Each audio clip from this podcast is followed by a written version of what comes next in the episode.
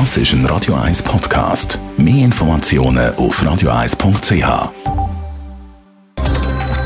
Netto. Das Radio 1 Wirtschaftsmagazin für Konsumentinnen und Konsumenten wird Ihnen präsentiert von Blaser Greinicher. Wir beraten und unterstützen Sie bei der Bewertung und dem Verkauf von Ihrer Liegenschaft blasergreinicher.ch Adrian Sutter. Kanada will die Ukraine mit weiteren Waffenlieferungen unterstützen. Zudem hat der kanadische Regierungschef Justin Trudeau gesagt, dass er während einem Jahr kein Handelszölle auf Import aus der Ukraine wird erheben. Damit werden ukrainische Produkte in Kanada günstiger. Der chinesische Außenhandel hat sich im April stark verlangsamt. Die Exporte sind nur noch um 4% gestiegen im Vergleich zum Vormonat. Das ist der langsamste Wert seit zwei Jahren, wie der chinesische Zoll mitteilt hat.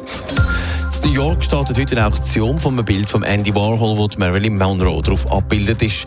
Das weltbekannte Werk könnte zum Rekordpreis weggehen. Gemäss dem Auktionshaus wird erwartet, dass fast 200 Millionen Dollar für das Bild gezahlt werden Dann wäre es das teuerste je versteigerte Kunstwerk aus dem 20. Jahrhundert. Wer ein SBB-Billett vielleicht ein bisschen günstiger will, der sollte mal auf der Buchungsseite von der Deutschen Bahn schauen. Allian Sutter sind dort tatsächlich SBB-Billett günstiger. Ja, es ist tatsächlich so, dass man allenfalls kann ein günstiges Billett ergattern wenn man auf der Webseite von der Deutschen Bahn das postet. Das hat der Blick berichtet. Weil auf der Buchungsseite von der Deutschen Bahn kann man auch Billett für Schweizer Netz kaufen. Und je nachdem kommt man dann günstiger weg. Zum Vergleich von Chur auf Genf, also fast quer durch die Schweiz, will man 105 Euro zahlen statt 116 Franken. Je nachdem sagt der Preis gut 10% günstiger. Warum ist das so? Es liegt am Umberechnungskurs, der halt im Moment beim teuren Franken auf der Webseite von der Deutschen Bahn ein bisschen besser ausfällt.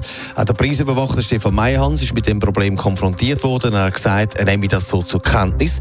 Wenn die Deutsche Bahn einen anderen Umrechnungskurs anwendet, können die SBB aber nichts dafür gefunden und sich auch nicht mehr dazu äußern. Netto, das Radio 1 Wirtschaftsmagazin für Konsumentinnen und Konsumenten.